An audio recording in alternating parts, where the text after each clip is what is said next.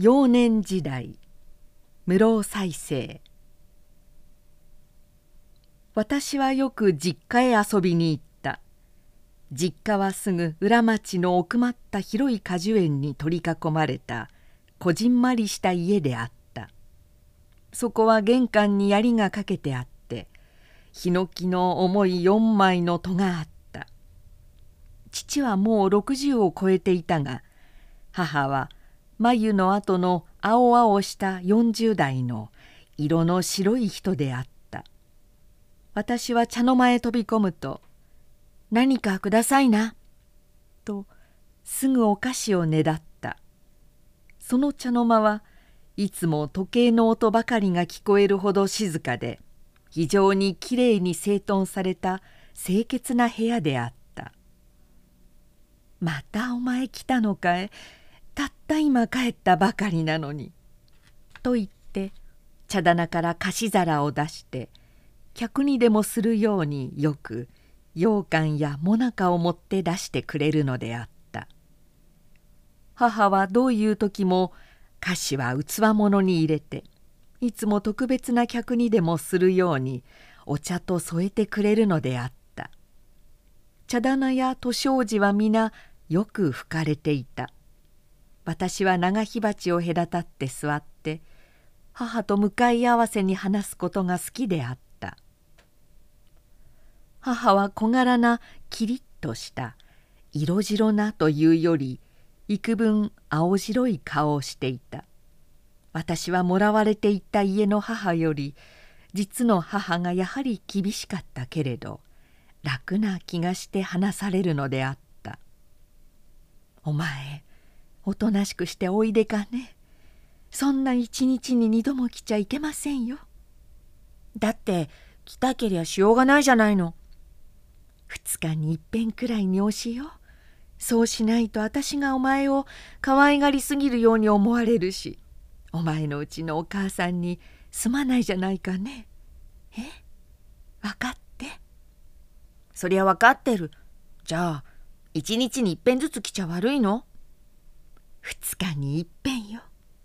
私は母と会うごとにこんな話をしていたが実家と一丁と離れていなかったせいもあるが約束はいつも破られるのであった私は母の顔を見るとすぐに腹の中で「これが本当のお母さん自分を産んだおっかさん」と心の底でいつもつぶやいたおっかさんはなぜ僕を今のお家にやったの？お約束したからさ。まだそんなことわからなくてもいいの。と母はいつも答えていたが私はなぜ私を母があれほど愛しているにかかわらず他家へやったのか。なぜ自分で育てなかったかということを疑っていた。それに私がたった一粒種だったことも私には母の心がわからなかった。父はすぐ隣の間にいた。しかし昼間は大概畑に出ていた。私はよくそこへ行ってみた。父はぶどう棚や梨畑の手入れをいつも一人で黙ってやっていた。なりの高い武士らしい人であった。坊やかい。ちょいとそこを持ってくれ。うん。そうだ。なかなかお前は利口だ」と父は時々手伝わせた。畑は広かったがりんご柿すももなどあちこちに作ってあった。ことに杏子の若木が多かった。若葉の陰によく熟れた美しい茜と紅とを混ぜたこの果実が葉漏れの光に柔らかくおいしそうに輝いていた。あまりに売れすぎたのは一人で温かい音を立てて地上に落ちるのであった「お父さん僕あんずが欲しいの。取ってもいいの?」ああいいとも。私はまるで猿のように高い木に登った。若葉は絶えず風にさらさらなってあの美しい黄金色の果実は私の懐中にも手にもいっぱいに握られた。それに木に登っていると木がせいせいして地上にいるよりも何とも言えない特別な高いような自由で偉くなったような気がするのであった。例えばそういう時道路の方に私と同じ年配の友達の姿を見たりすると私はその友達に何かしら声をかけずにはいられないのであった。自分の今味わっている幸福を人に知らさずにいられない美しい子供心はいつも私をして梢にもたれながら軽い小躍りをさせるのであった。畑は一様に規則正しい畝や囲いによって例えば玉名の次に遠藤がありその後ろにきゅうりのつる竹が一囲いという順に全てが整然とした父の潔癖な性格と昔日本の大小を腰にした厳格さの現れでないものはなかった。父の野良犬を追う時小塚でも投げるように小石は犬に当たった。またはカラスなどを追う手つきがやはり一種の形式的な同情癖を持っていて妙に私をして感心させるような剣術を思わせるのであった。父の居間にはその襖の奥や戸棚には驚くべきたくさんの刀剣が収められてあった。私はめったに見たことがなかったがピカピカと漆塗りの光った鞘や塚のサメのボツボツした表面や掛け印に結んだ使いとの強い根の高まりなどをよく父の顔を見ていると何かしら関連されて思い浮かぶのであった。それに父は非常に健康であった。平勢は俳句を書いていた。父はぶどう棚から刺す。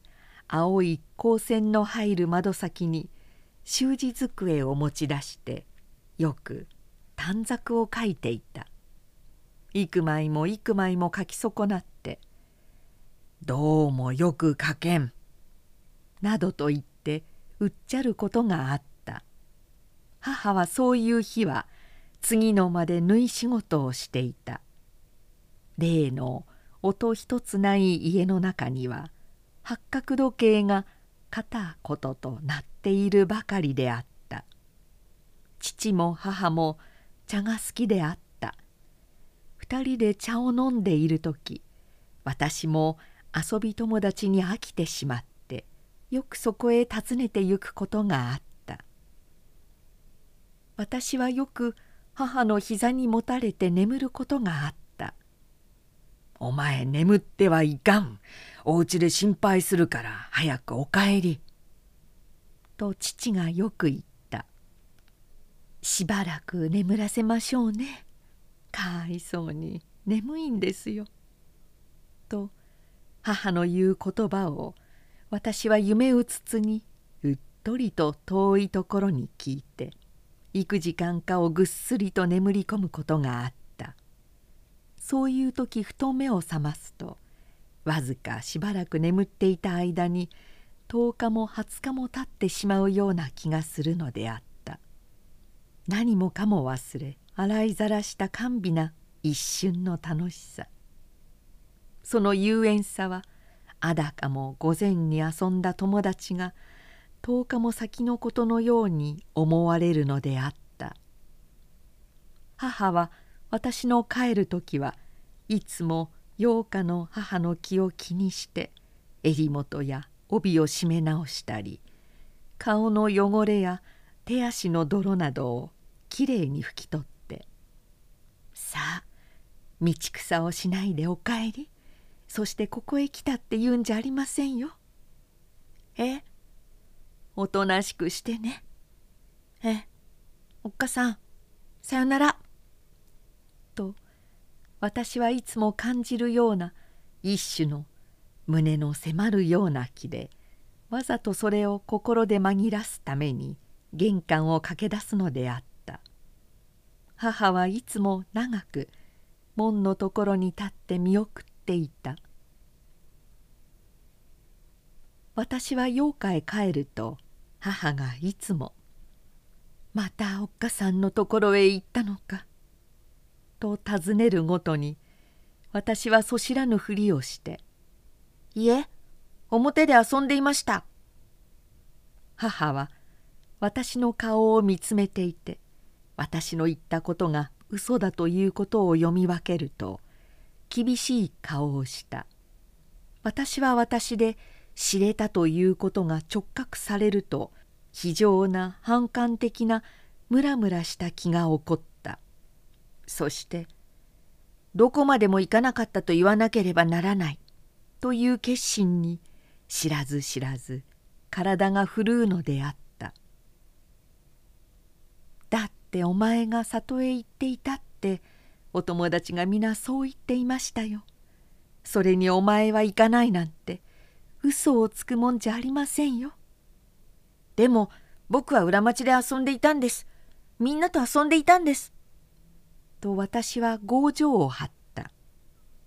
誰が言いつけたんだろう。もし言いつけたやつが分かったらひどい目に遭わしてやらなければならない。と思ってあれかこれかと友達を心で物色していた。お前が行かないって言うならいいとしてね。お前も少し考えてごらん。ここんちへ来たらここの家のものですよ。そんなにしげしげ里へ行くと世間の人が変に思いますからね」と今度は優しく言った。優しく言われるとあんなに強情を言うんじゃなかったとすまない気がした「ええもう行きません。時々行くならいいけれどね。なるべくはちゃんとお家においでよ。ええ。これを持ってお部屋へいらっしゃい。母は私に一包みの菓子をくれた。私はそれを持って自分と姉との部屋へ行った。母は叱る時は非常にやかましい人であったが可愛がる時も可愛がってくれていた。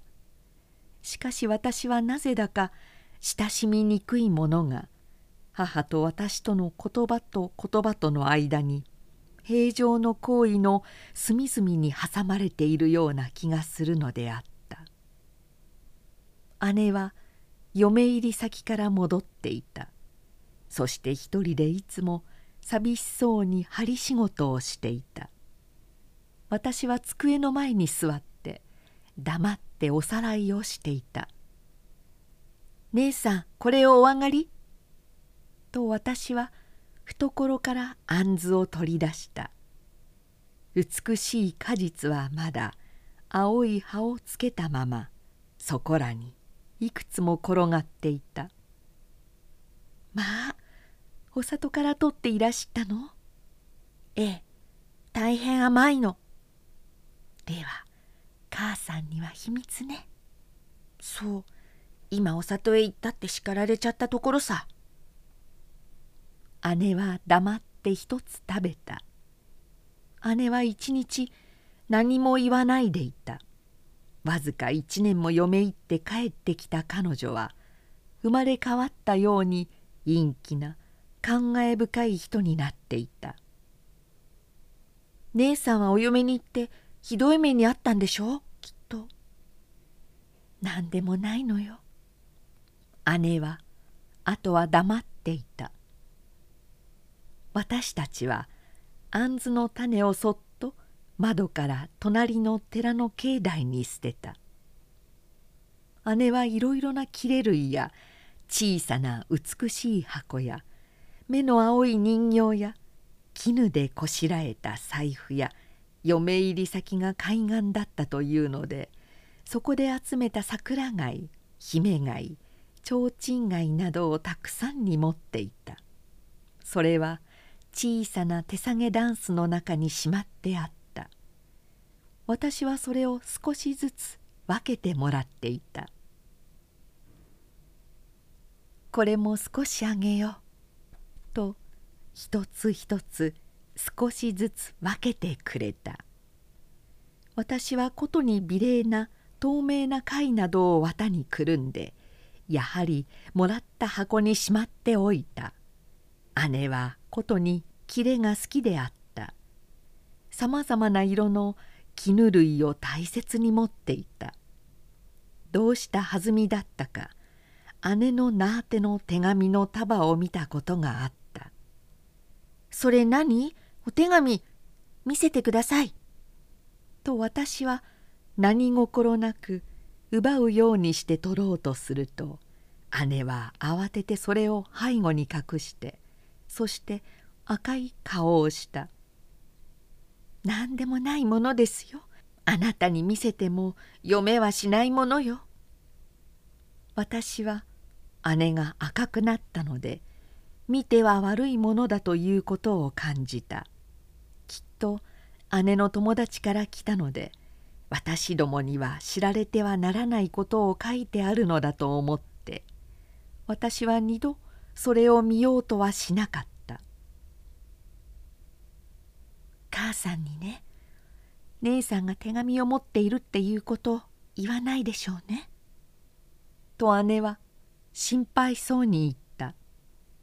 言わないとも。きっと。きっとだ。私は小さな誓いのために指切りをした。姉はお嫁前とは痩せていたがそれでもよく肥えてがっしりした手をしていた。私はそういうふうにだんだん姉と深い親しみを持ってきた。晩は姉と並んで寝た「姉さん入っていい?」などと私はよく姉と一緒の床に入って寝るのであった。姉はいろいろな話をした。硫黄禅の話や堀武三郎などという加賀藩の川氏の話などをした。加賀藩では川氏というものがあって鮎の季節やマスの季節には目の下一尺以上あるものを取るための特別な川の漁師であって対等を許されていた。ことに堀武三郎というのは加賀では大川である手取川でもお城か先を流れる犀川でも至る所の有名な淵や瀬頭を泳ぎ探ることが上手であった。全部職から加盟があると堀はいつも48時間以内には立派な鮎やマスを生け取ってくるのであった。彼は好んで主の住んでいるという噂のある淵を泳ぎ入るのであった。その頃犀川の上流の大桑の淵に主がいてよく馬までも取られるということがあった。堀はその淵の底を探ってみた。夜のように深い静寂な底は体もしびれるほど冷え切った清水が湧いていてまるで氷が張っているような冷たさであった。その底に一つの一鳥亀がぴったりと腹ぼうていた。で堀は亀の足の脇の下をくすぐると亀は23着動いた。まるで不思議な大きな石が動くように。その亀の動いた下に暗い穴があった。彼はそこをくぐった。中は34軒もあろうと思われる広さで非常にたくさんのマスがこもっていた。堀はそれを手取りに必要なだけ。彼は必要以外の魚は取らなかった。捕まえて穴をはい出ようとすると例の一鳥亀がぴったりと入り口を蓋していた。堀はまた脇腹をくすぐって動き出した隙に穴をはい出た。堀はこの話をしたが誰もそこへ入ってみるものがなかった。それからというものは堀はそこを唯一のマスの御両場としていた。その堀が生涯で一番恐ろしかったという話は倉ヶ岳の池を潜った時であった。この倉ヶ岳は加賀の白山山脈もやがて東方に尽きようとしたところにこんもりと盛り上がった山があってそこは昔さっさ成政に攻め立てられて逃げ場を失った富樫正親が馬上から城塞の池に飛び込んだ古戦場であった。毎年彼が馬と共に飛び込んだという裏盆の7月15日にいつもその縄文のついた蔵が浮き上がった。中には蔵の浮き上がったのを見たという村の人もありその日は別に変わりはないけれど何とも言えぬ池の底なりがするという人もあった。不思議なことには馬と一緒に飛び込んだ富樫正親の姿がその折とうとう浮いてこなかったことであった。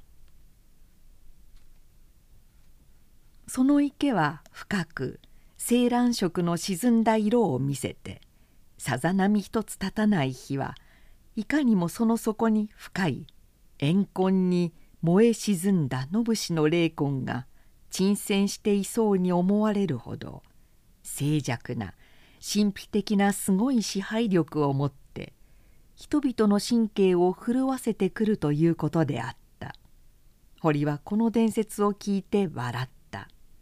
そして彼がこの池の底を探検するということがお城下町に鳴り響いて噂されたのであった。その日堀は獲物一つ持たずに池に潜り込んだ。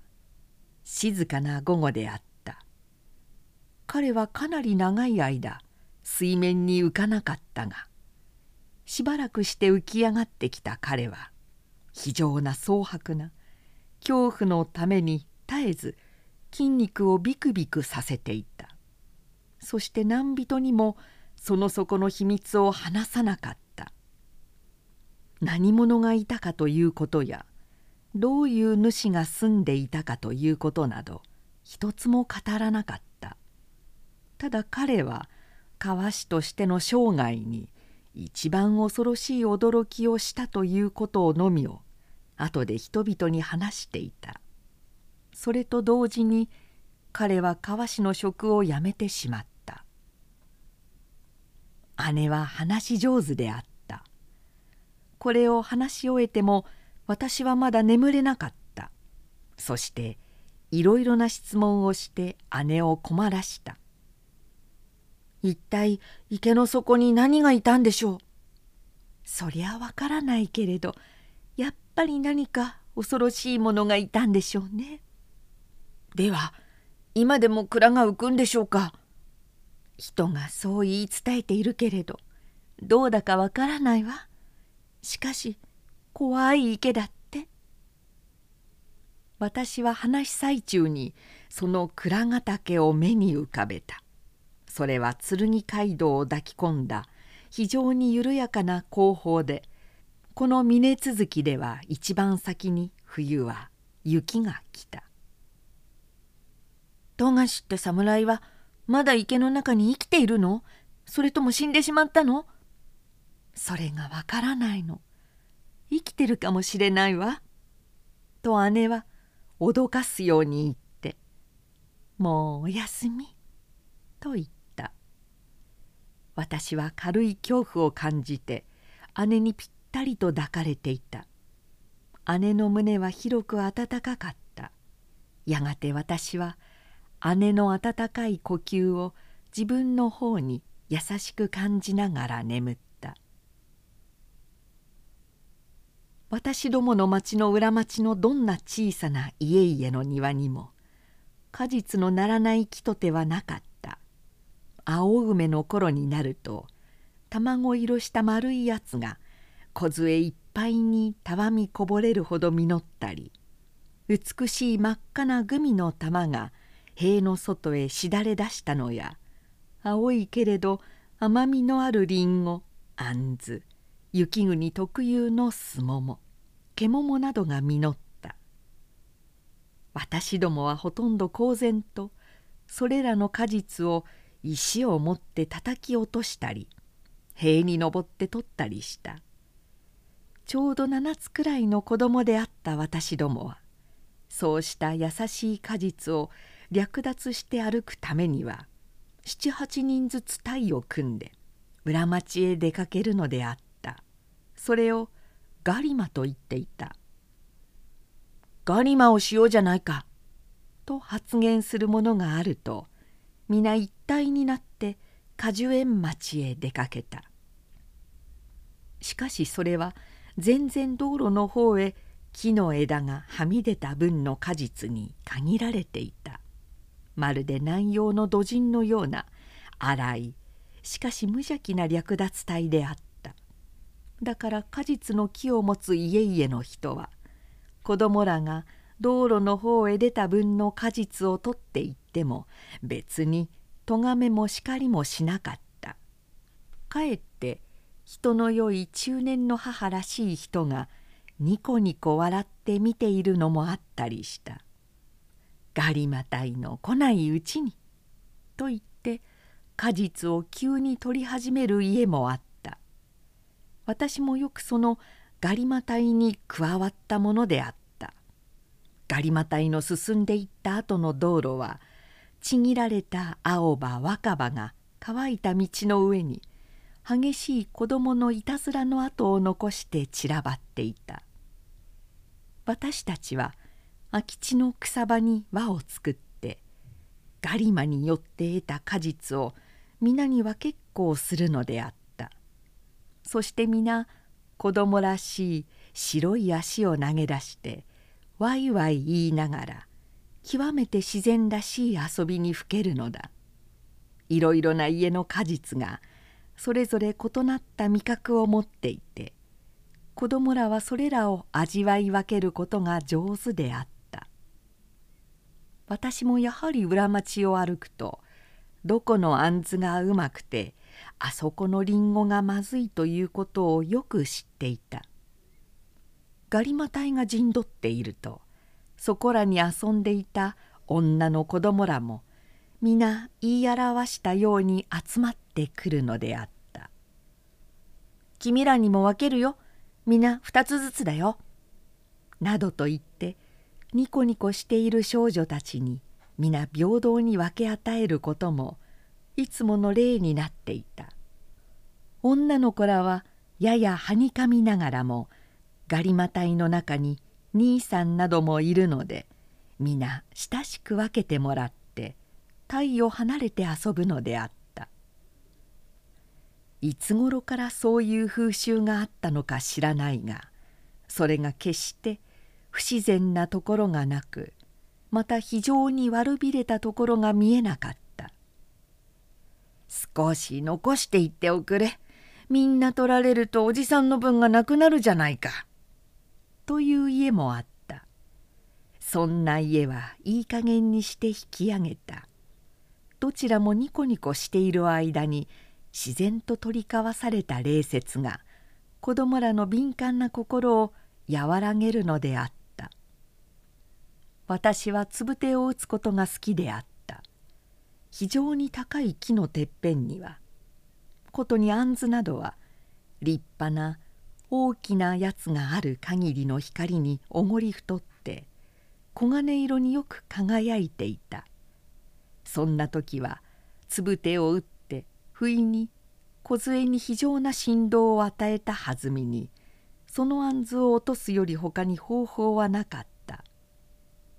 私は手頃な小石を持つとビュッと風を切って梢をめがけて投げるのであった。つぶては青葉の間をくぐったり触れた青葉を切ったりしてはっしと梢に当たるのであった。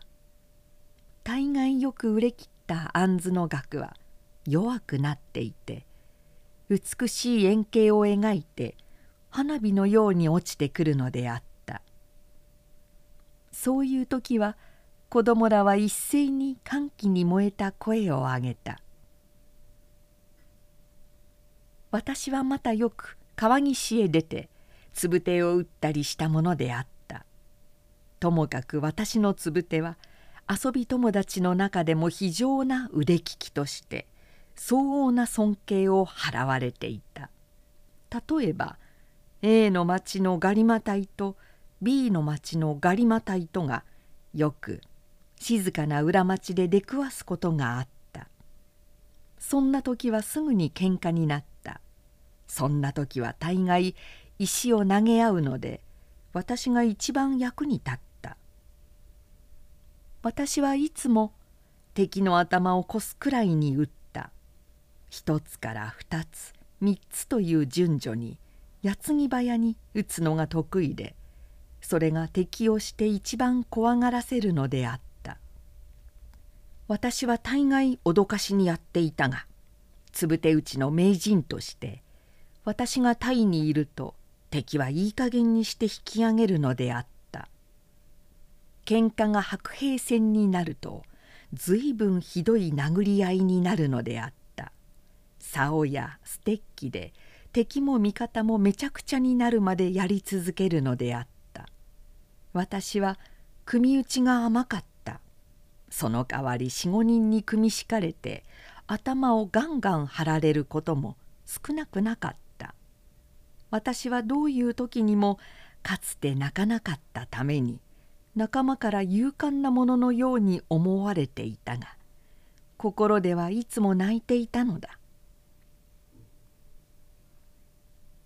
小学校では一番唱歌がうまかった。作文も図画もまずかった。私はいつの間にか家でおとなしかったが学校では暴れ者になっていた。私はよく喧嘩をした。喧嘩をするたびごとに私が加わっていてもいなくても私が発頭人にさせられた。そしてお残りによくあった。私は絶えず不安な胸のすくような気で学科の果てるのを待った。それは先生が私の読み方一つが異なっていても他の者が間違っていてはそうではなかったが私だけはいつも居残りを命ぜられたからであった。今日もやられるかな？と考えているときっと「無老帰ってはいけない」居残りの命令にあった。私のちょいとした読み違いでもそうだ。ことに喧嘩から疑われて一週間も教室に残されたことはほとんどいつものことであった。私の犯さない罪はいつも私の弁解する暇なく私の上に加わっていた。私は誰にも言いたいだけの弁解ができなんだ。私は教室の寂しいがらんとした室内に1時間も2時間も先生がやってきて「帰れ」と言うまで立っていなければならなかった。学友の帰ってゆく勇ましい群れがそこの窓から町の一角まで眺められた。皆愉快な喜ばしげな温かい家庭を指していた。彼らの帰っていくところに彼らの一日の勉学を報いるための美しい幸福と医者とがその広い温かい翼を広げているようにさえ思われた。私は外の緑樹や家にいる姉の優しい針仕事のそばで話する愉快を考えて絶えずうさぎのように耳を立て今にも先生が来て返してくれるかとそれを一心に待っていた。私は教室のガラスが何枚あるかということいつも私の立たされる柱の木目がいくつあるかということボールドにいくつの節穴があるかということを知っていた。私はしまいには窓から見える人家の屋根瓦が何十枚あった。て蓮階に何枚並んでいるかということ。蓮階の起点から下の方の起点が決して枚数を同じくしない点からしてほとんど四角な屋根が決して四角でないことなどをそらんじていた。たくさんの生徒の前で「お前は居残りだ」と先生から宣言されるとたくさんの生徒らに対して私はわざと「居残りなんぞは決して怖くない」ということを示すためにいつも寂しく微笑した。心はあの金属的な絶望に害せられているにかかわらず私はいつも微笑せずにはいられなかった「何がおかしいのだバカ!」と私はよく怒鳴られた。そんな時私は私自らの心がどれだけひどく揺れ悲しんだかということを知っていた。幼い私の心にあのひどい荒れようがひびの入った亀のように深く刻まれていた。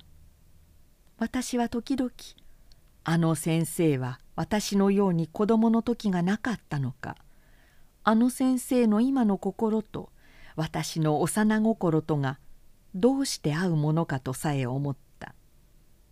しかし私は先生に憎まれているという心理上の根本を見るほど私は大人ではなかった。私は憎まれていた。私は先生のためならば何でもしてあげたいと思っていた。私の所有品私のすべてのものを捧げていいからこの苦しい居残りから逃れたいと思っていた。その反面に私は時々とても子供が感じられない深い残酷さのしっぺ返しとしてあの先生がこの学校へ出られないようにする方法がないものかとも考えていた。そういう考えは到底実現できなかったしまたそういう考えを持つことも恐ろしいことに思っていた。うちでは毎日居残りを食うために母の機嫌が悪かった。珍しく居残りをされなかった日には今度は母がやはり居残りにされたんだろうと言って責めた。私はどうすればよいかわからなかった。私は人気のないしんとした教室で一人で涙を流していた「ね早く帰っていらっしゃい。あなたさえおとなしくしていりゃ先生だってきっと居残りはしなくってよ。あなたが悪いのよ。皆自分が悪いと思って我慢するのよ。偉い人は皆そうなんだわ」と言ってくれた姉の言葉がしきりに思い出されていた。私は知らず知らず教団の方へ行ってボールドに「姉さん」という字を書いていた。私はその字をいくつも書いては消し消しては書いていた。その文字が含む優しさはせめてもの私の慰めであった。姉の部屋の中が目に浮かんだ。姉の寂しそうに座っている姿が目に入った。私は泣いた。その時突然教室の戸が開いた。そして先生のあばた面が出た。私は目がくらむほどびっくりして指定された柱のところへ行って棒立ちになった。私の空想していた花のような天国的な空想がまるで形もないほど壊されたのであった「何をしているんだ。なぜ言いつけたところに立っていないんだ」私は肩先をひどくこづかれた。私はよろよろとした。私は非常な激しい怒りのために膝がガタガタ震えた。私は黙ってうつむいていた。何を言ってもダメだ。何も言うまいと心で誓った。姉もそう言ってくれたのだ。なぜ先生の言いつけ通りにしないのだ。この時私は横顔を張られた。私は左の方がしびれたような気がした。それでも私は黙っていた。私はここで殺されてもものを言うまいという深い懸命な忍耐と努力とのために。私は私の唇を噛んだ。私はこの全世界のうちで一番不幸者で一番ひどい苦しみを負っているもののように感じた。よし貴様が黙っているならいつまでもそこに立っておれ。こう彼は言って荒々しく教室を出て行った。私はやっと顔を上げると今まで耐えていたものが一度に胸を駆き上った。顔が火のように逆上した。私は痛い方に手をやってみてそこが腫れていることに気がついた。私は貼られた時もう少しで先生に組みつくところであった。けれども耐えた。私はもう午後5時ごろのように思った。そして窓から見ていると先生方は皆帰っていった。その中に私の先生もいた。そうだ。先生が帰ってはもうとても返してくれる者がいないのだ。私はすぐに自分の席からカバンを取るとさっさと帰った。外は楽しかった。家へ帰ると母は小言を言った「また居残りでしょう」と言った。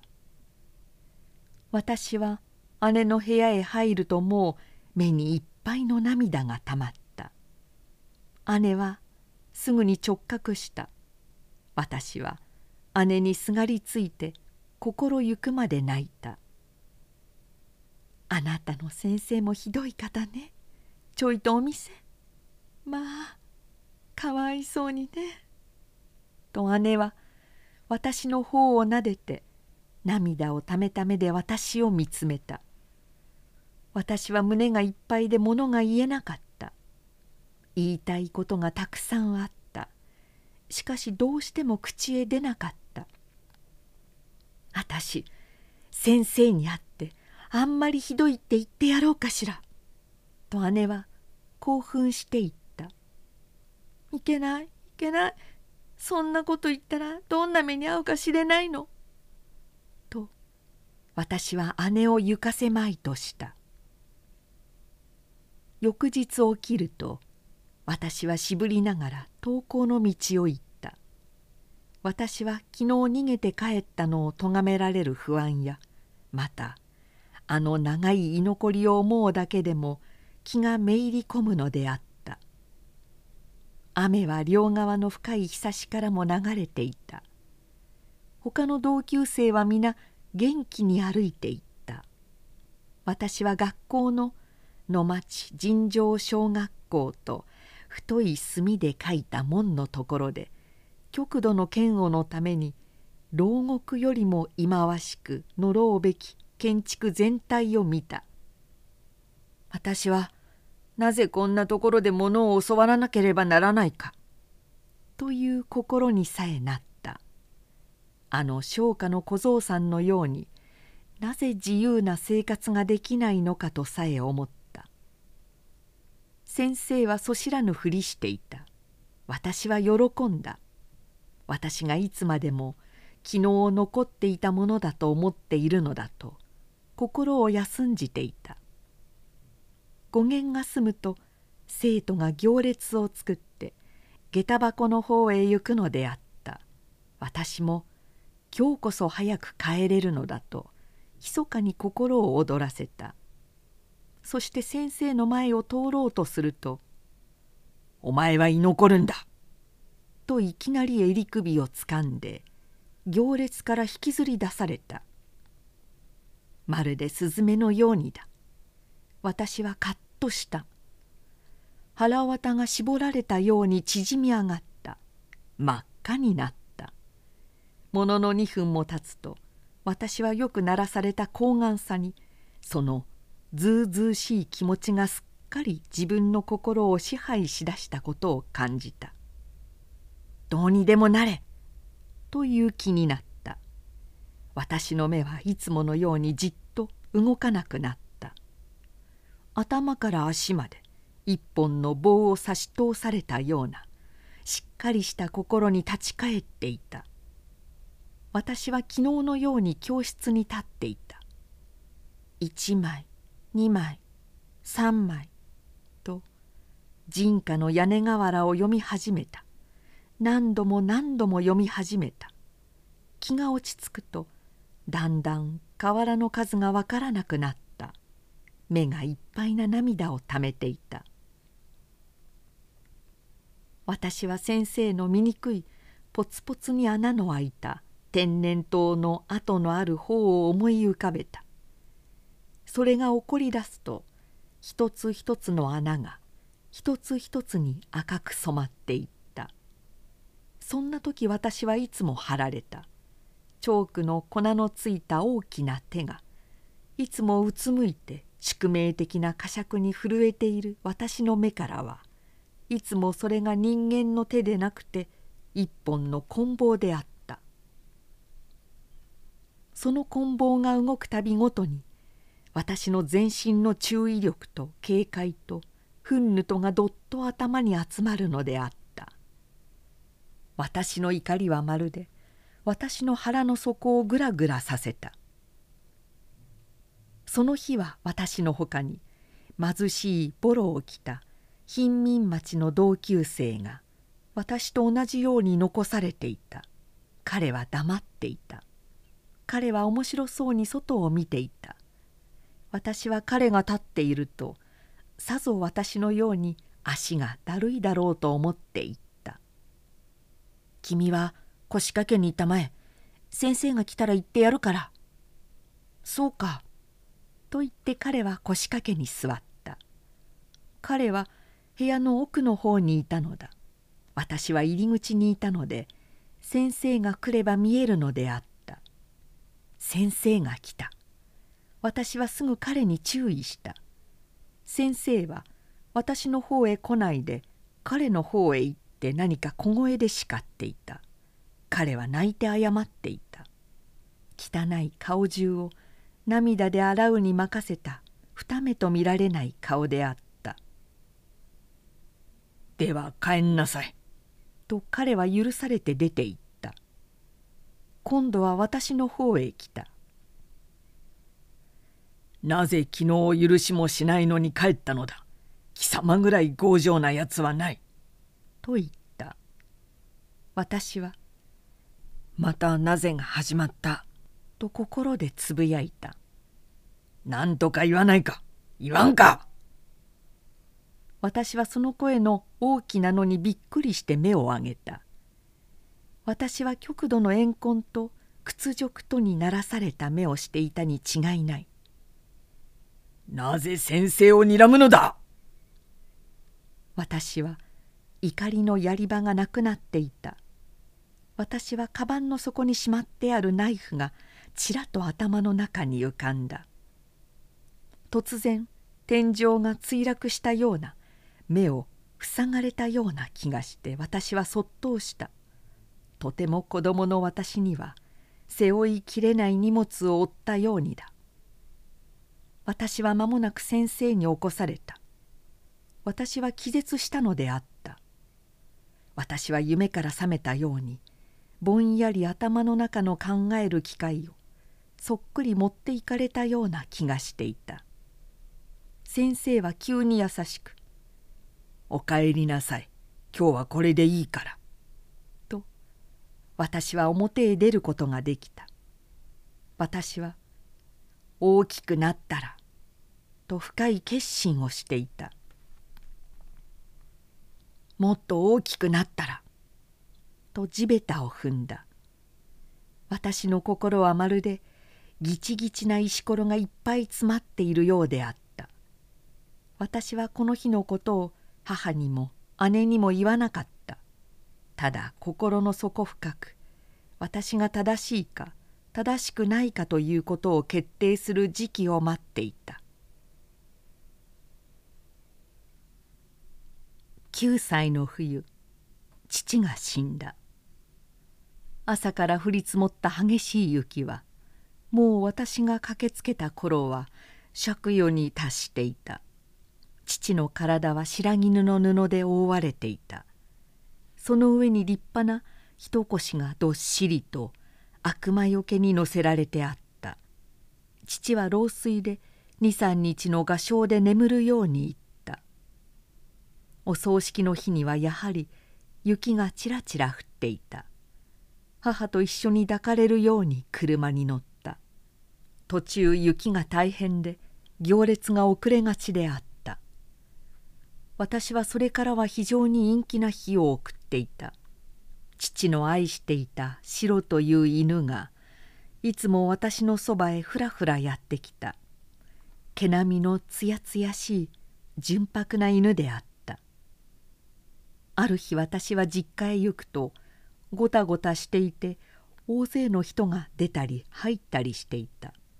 母は私にお父さんの弟さんが越中から来たのだと言っていた。四五日すると母がいなくなって見知らない人ばかりいた。母は追い出されたのであった。母は私にも別れの言葉も言う暇もなかったのかそれきり私は会えなかった。母は父の駒遣いだったので父の弟が追い出したことが分かった。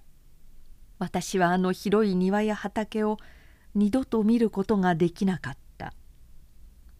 いつも茶の間で長火鉢で向かい合って話した。上品なおとなしい母はどこへ行ったのだろう。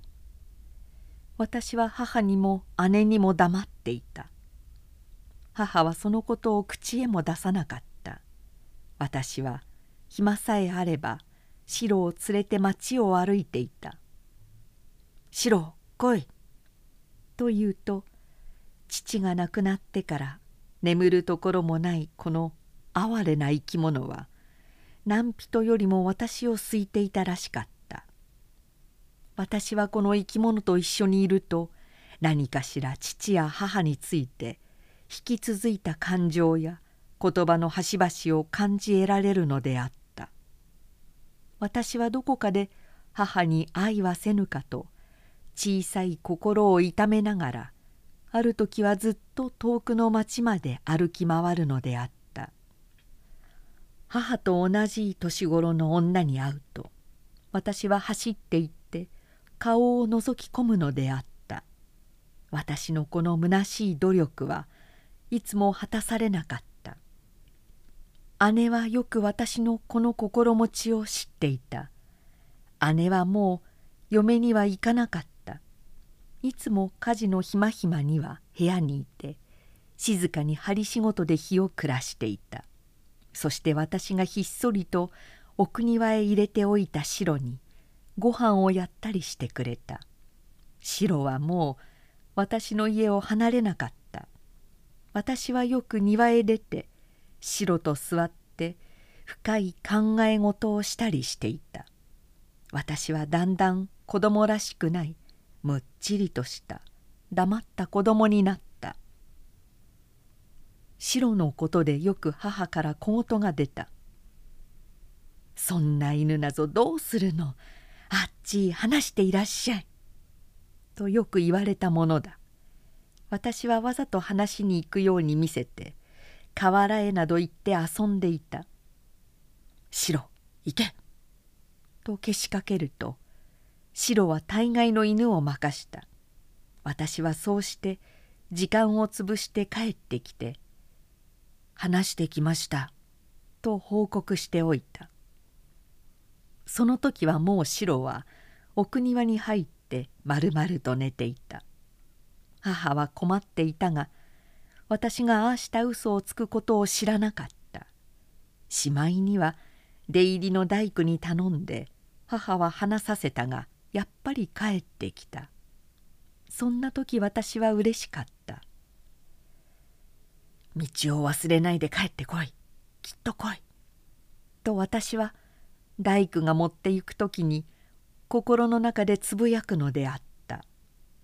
姉は「あんなに懐いたんだから置いてやったらどうでしょう」と母に言ったりした。でもお里の犬だしなんだか気味が悪くてねと言っていた。そして私には「あんまり白白って可愛がるから家から外へ行かないんだよ」と小言を言っていた。けれども私は白を愛していた。ある寒い雪の晩方のことであった。私はだんだん暮れ沈んで雪が青くなって見える門の前でいつまでもやむことのない北国の長い降雪期を心でいといながらあの何とも言われない寂しい音という音のはたとやんだ静かな町を寒げに腰を曲げて縮んだように行く往来の人を眺めていた。近在の人であろう。皆忙しげにしかも音のない雪道を行くのをえも言われず寂しく見送っていた。どの人を見ても痩せて寒げであった。私はふと気がつくと白がぐったりうなだれてしかも耳から鮮血を白い毛並みのあたりに痛々しく流しながら帰ってくるのを見た。私はカッとなった「白誰にやられたんだ!」と私はこの哀れな動物にほとんど想像することのできないほどの深い愛を感じた。そしてこの耳を噛んだ相手の犬に報いなければならなかった「白行け。どこでやられたんだ!」と私は白と共にむやみに興奮して白の来た方の道を走った。白は高く吠えて私より先に走った。白は裏町のある家の門のところで急にうなり出した。門の中から黒白の斑点のある大きな犬が飛び出した。白は私という火星に元気づけられたためにいきなり飛びついた。けれども白は小さかったために仰向けに組み敷かれた。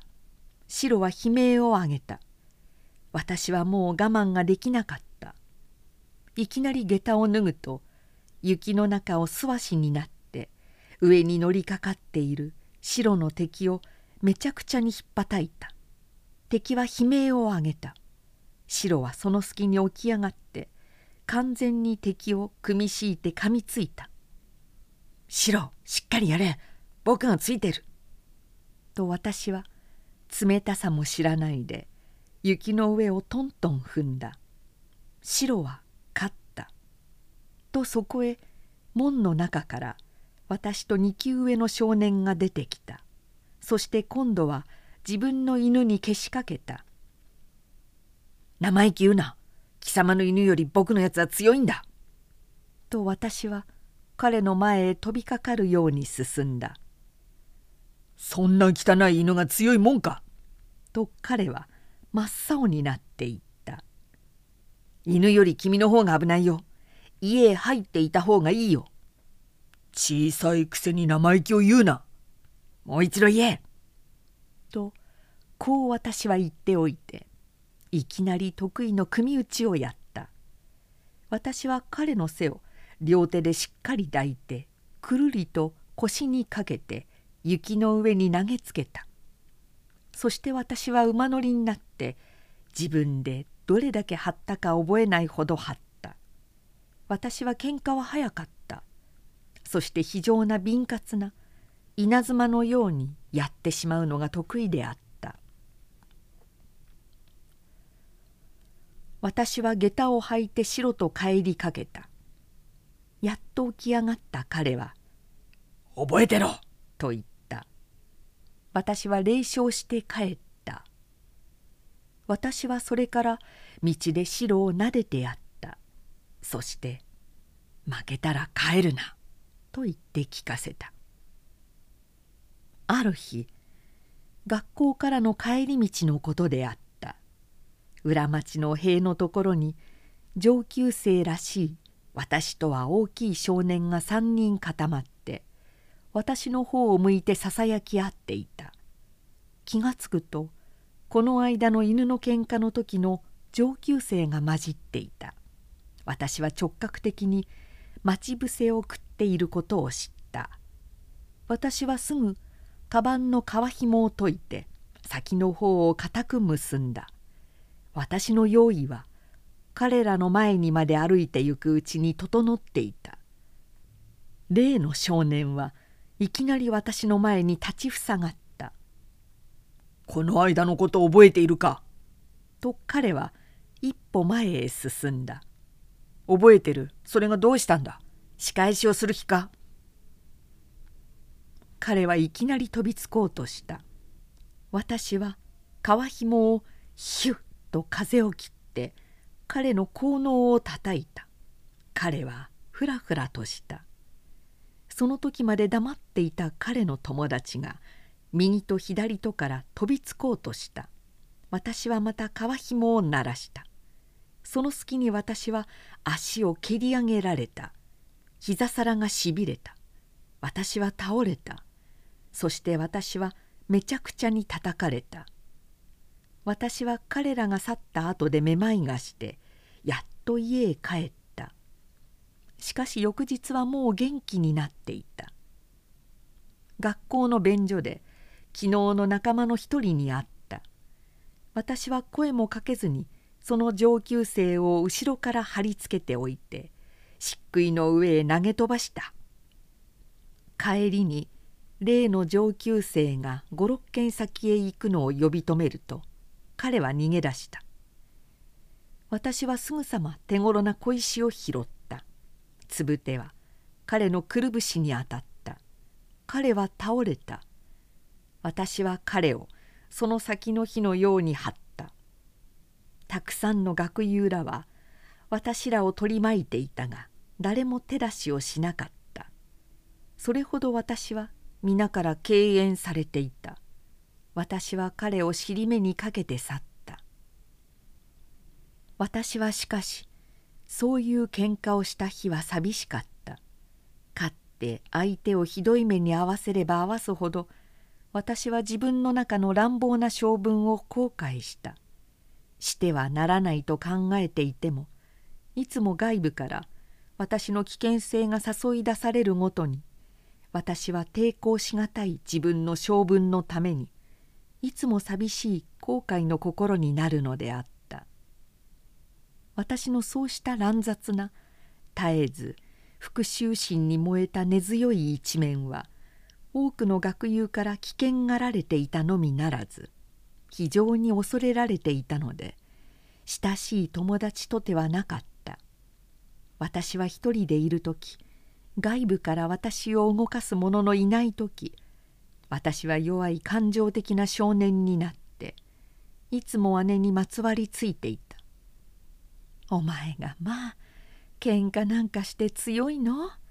おかしいわね」と姉はよく近所の少年らの親元から私にひどい目にあった苦情を持ち込まれた時に笑って信じなかった。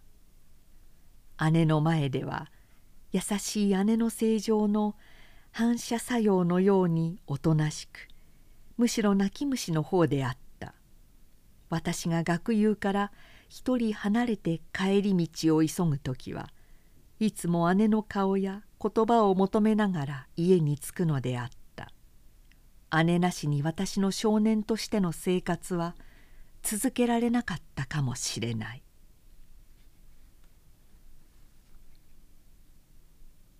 後ろの犀川は水のように美しい。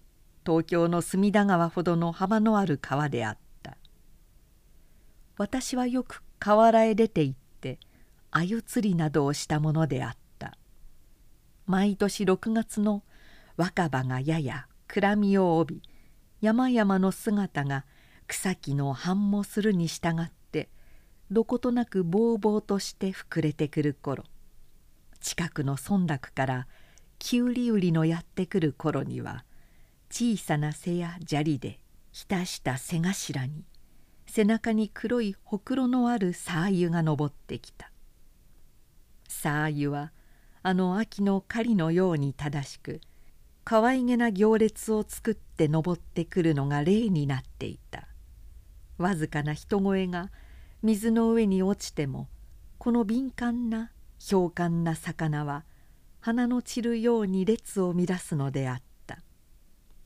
私はこの国の少年が皆やるように小さなビクを腰に結んで幾本も結びつけた毛針を上流から下流へと絶え間なく流したりしていた。鮎はよく釣れた。小さなやつがかかっては竿の先端が神経的にピリピリ震えた。その震えが手先まで伝わると今度はあまりの喜ばしさに心が躍るのであった。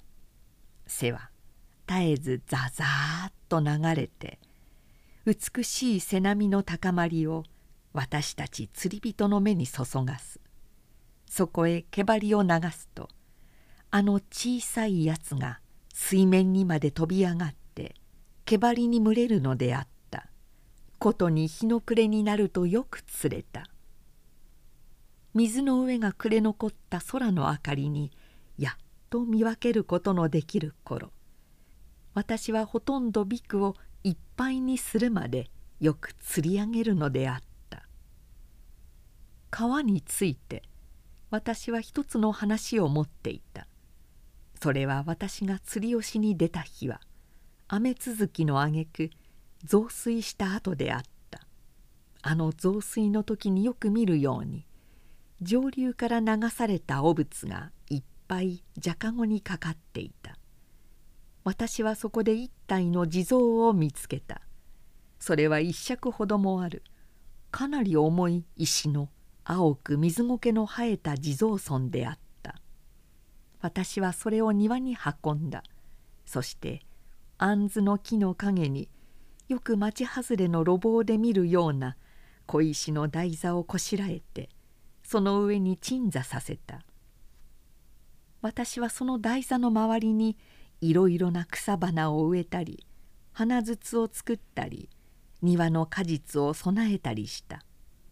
毎月24日の祭日を姉から教えられてからその日は自分の小遣いからいろいろな供物を買ってきて備えていた「まあお前は新人かね」と姉もまた赤い切れで衣を縫って地蔵の肩に巻きつけたり小さな頭巾を作ったりして石の頭にかぶせたりした。私はいつもこの拾ってきた地蔵さんにいろいろなことをしてあげるということが決して悪いことではないことを知っていた。ことに地蔵さんは石の橋にされても人間を救うものだということをも知っていた。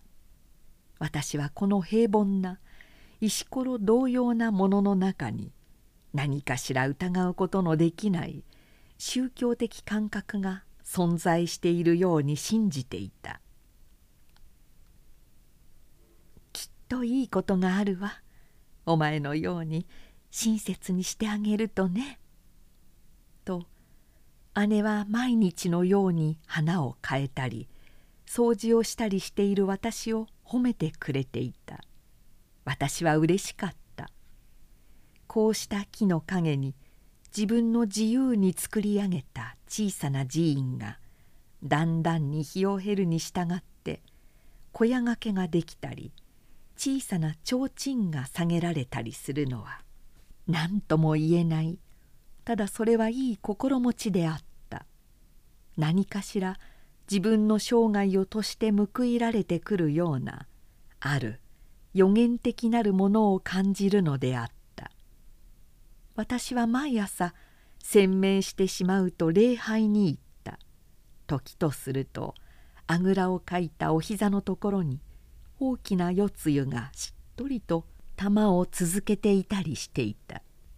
その次に姉がいつもつつましげにお参りをしに来た。ことに夜は深遠な気がした。木の葉のささやきや空の星の光などの一切を取りまとめた感覚が直接地蔵さんを崇拝する私の心を極めて高く厳粛にした。私はそこで大きくなったら偉い人になるように熱湯するのであった。不思議なことはこの地蔵さんを大切にしてからはよくアリなどが地蔵さんの体を張っているのを見るとこれまでとは別様な特に地蔵さんの意志を継いでいるようなものにさえ思われた。カタツムリにしてもやっぱりこの神仏の気を受けているように感じた。私はだんだん地蔵さんの付近に存在する昆虫を殺すことをしなくなった。それがだんだん長じて街路でも生き物を踏むことがなく無益に生命を取らなくなっていた。お前くらい変な人はない。しかしお前は別のところがある人だ」と母も私の仕事に賛成していた。しばらくなら誰でもやるものだがあの子のように熱心にする子はない」と言っていた。私はそれらの惨憺にかかわらず時としてはこんなにしてこれが何になるとか今すぐ自分に報いられるとかいうことを考えなかった。私はこの小さな寺院の建立にいろいろな器物の増してゆくところに自分の心がだんだん離れないことを知っていた。ことに私が川から拾ってきたことが母などがすぐ大工を呼んで立派なお堂を建てたらと言い出すごとにひどく反対させた。今更母の力を借りなくとも私は私一個の力でこれを祭りたいと思っていた。私は私の神仏としてこれを庭の一宮に置きたかった。垂れ人の指の触れるのをも好まなかった。林家に雨屋があった。そこの米ちゃんという子は庭がなかった。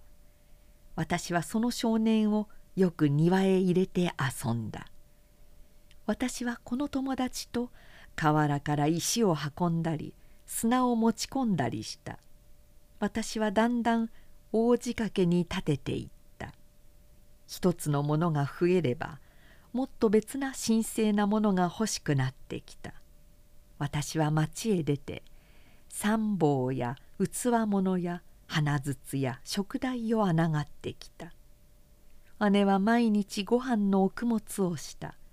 私は長い庭の敷石を伝わりながら朝の涼しい木の陰に白い湯気の上がる奥舞を捧げてきてくれるのを見ると私は涙ぐみたいほどうれしくて神々しくさえ感じた「姉さんありがとう」と私は熱く感謝した。私のいろいろな仕事を見ている姉はいつも清い美しい目をしていた。姉さんの目はなんて今朝はきれいなんだろう。と心で感じながら私は花を変えたりしていた。私はますますひどく一りぽっちになった。学校へ行っていてもみんながバカのようになって見えた。あいつらは私のような仕事をしていない。信仰を知らないと。みんなとは特別な世界にもっと別様な空気を吸っているもののように思っていた。先生を尊敬する心にはもとよりなっていなかった。あのひどい生涯忘れることのできない目にあってからの私はいつも冷然とした高慢なうちに絶え間もないニンニクに虐げられたあの日を目の前にして心を砕いて勉強していた。私が成人した後に私が受けたよりも数倍な大きい苦しみを彼らに与えてやろう。彼らの現在とはもっと上に位した全ての点に優越した勝利者になって見返してやろうと考えていた。私はあの意地の悪い学友らはもはや私の問題ではなくなっていた。全然あの喧嘩や小競り合いがバカバカしいのみならずその相手をしていることがもはや私に不愉快であった。明治33年の夏私は11歳になっていた。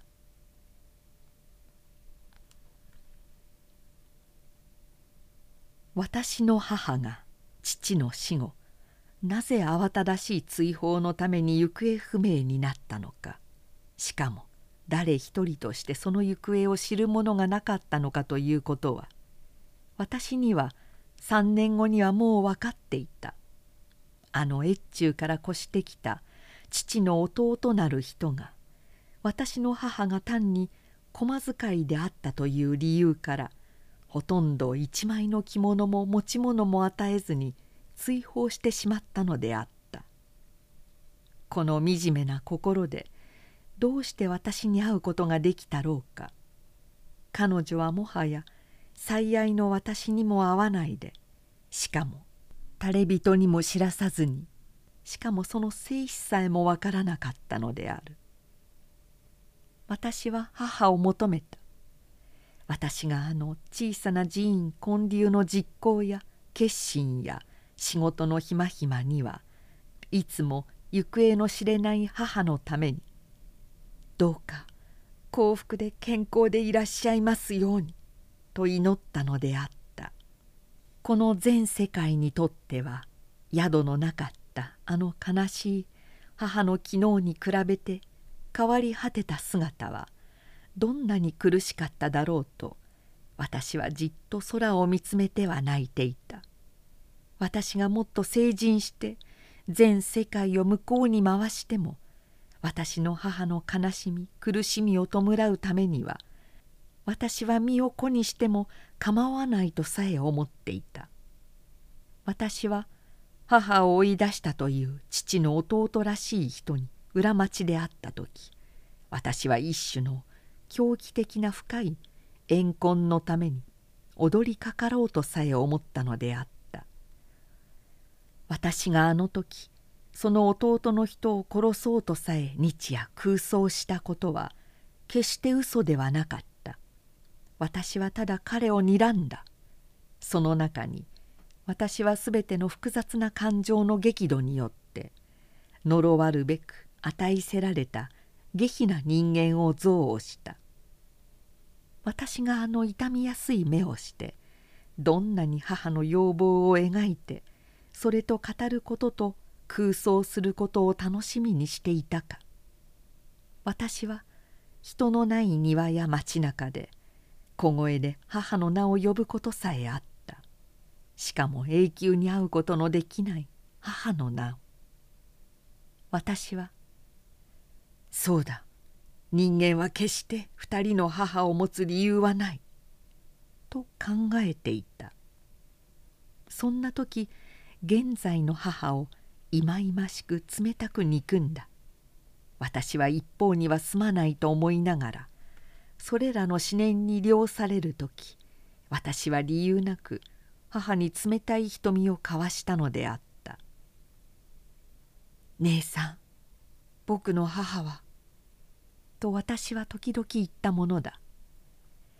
姉は思いやりの深い目でそんな時いつもするように私を優しく抱きながら「どこかで幸せになっていらっしゃいますよ。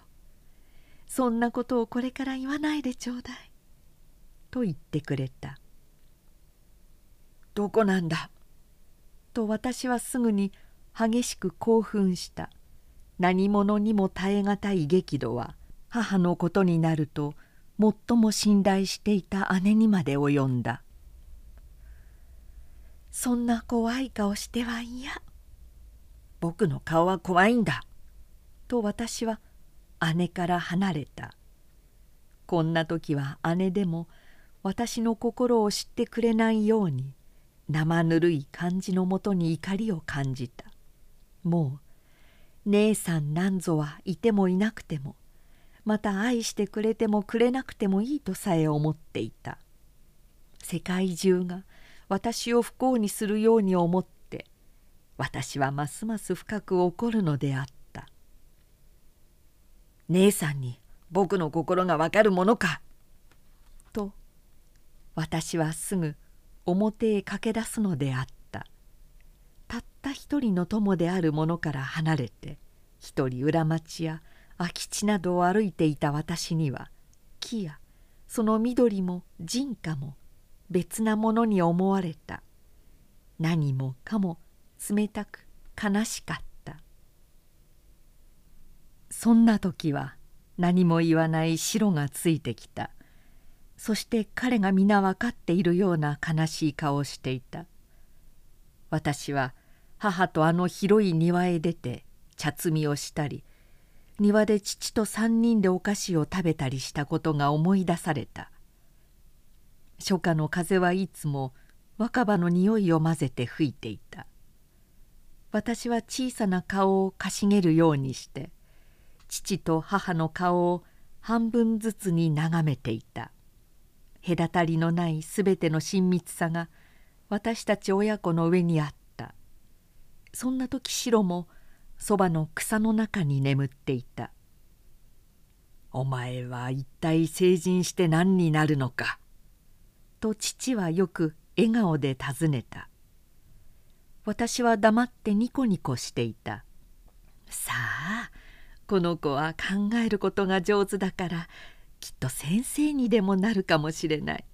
ねえお前そう思わないかい?」と母は言った「僕何になるかわからないんだ。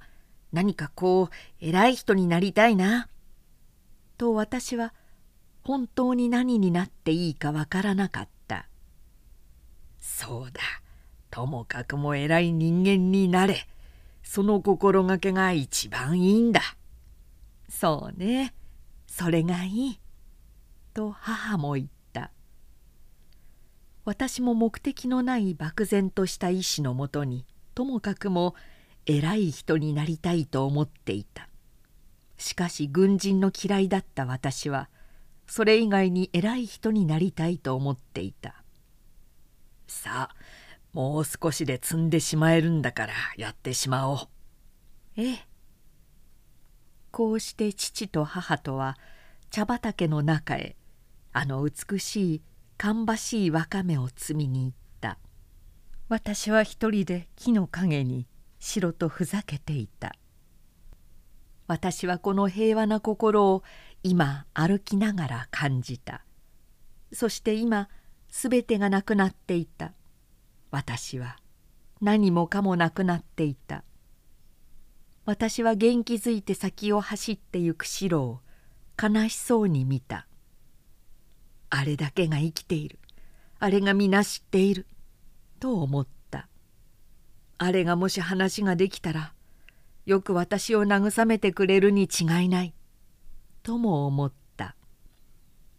私は回り歩いて郊外の慈恵院の前に出た。そこには親のない子がたくさん集まっていた。ちょうどうちの仕事の時らしく一人の監督に連れられてマッチの棒を吉津に並べて日光に干していた。私と同じ年頃の少年らは皆規則正しい手慣れた運び方をして一つかみずつ巣の上に棒を並べていた。棒の先には薬品が黒く塗られてあった。私は静かに眺めていた。皆血色が悪くて青いむくんだような顔をしていた。私と同じ親のない少年だ。私もああして働かなければならなかったのだ。私にああいうことができるだろうかと考えた。あの冷たそうな監督の顔が私には不快であった。そしてこの院内から匂うてくる一種の吐き気を催す周期はたまらないほど私の胸をムカムカさせた。私がここへ来てもダメだ。私は追放されるに決まっている。そして私の行くところはやはり今の家庭より他にはないのだ。この哀れな少年の中に目の大きな青い顔をしたしかしどこかに品のある美しい顔が目についた。私は何心なくこの少年に引きつけられた。私はじっと見つめた。彼もじっと見ていた。私は彼の悩んでいるのがわかるような気がした。弱いけれど絶えず寂しそうに大きく見張る癖のある目。私はこの少年と遊んで慰めてやりたい気がした。きっとこの少年は私と遊ぶことを喜ぶに違いないと思った。あの目の光は今私を求めているのだ。私と話することに憧れているのだ。私は目で微笑した。彼もマッチを並べながら微笑した。私の微笑が霊笑に取られはすまいかと不安に思ったが彼はそう悪くは取らなかったのがうれしかった。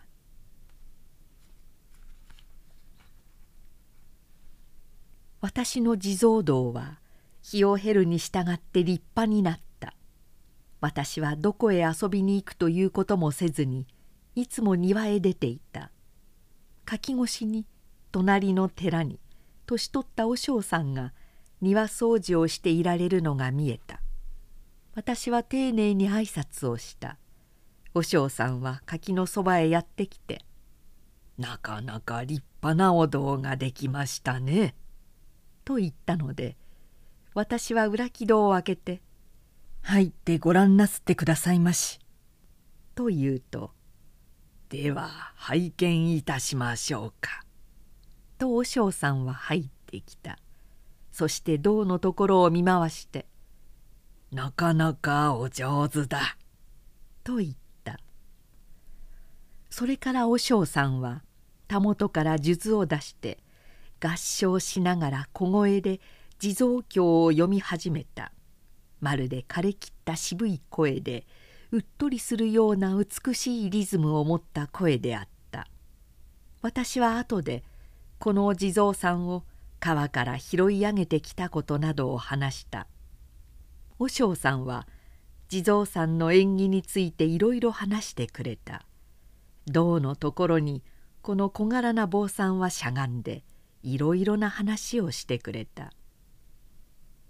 人間は何でも自分で良いと思ったことはした方がよい。良いと思ったことに決して悪いことはない」と言っていた。和尚さんが帰ると私はふとこの地蔵さんを寺の方へあげたいと思った。私は姉に相談した。姉はすぐ賛成した「そりゃいいわ。あの和尚さんはきっとお喜びになるわ」じゃあ姉さんからお母さんに言ってください。ええ、今言ってあげる。と姉は母に相談した。母もそれが良いと言ってくれた。かえって俗家に置くよりも元は川の中にあったのだからお寺へあげた方が良いということになった。お嬢さんも喜んでくれた。お寺では吉日を選んで供養をしてくれた。私が施主であった。川の中に捨てられてあった地蔵さんは今は立派な御堂の中にしかも鈴まで添えられて祭り込まれた。私は嬉しかった。私はそれを機会としてお寺へ遊びに行くようになった。和尚さんは子供がなかったので私をむやみに可愛がってくれた。私が学校からの帰りが遅いとよく私の家へ来られた。まだ帰りませんかね？などと姉に尋ねていた。そういう時私はすぐにお寺へ学校の道具を投げ出すと飛んでいった。お嬢さんただいまと私はお嬢さんの炉の横へ座った。よく来たの。今ちょいと迎えに行ったところだった。と言っていろいろな菓子などをくれた。それから古い金のついた弘法大師の朱色の表紙をした電気などをもらった。和尚さんは優しい人であった。いつも善良な微笑を浮かべてお茶を飲んだり暦を食ったりしていた。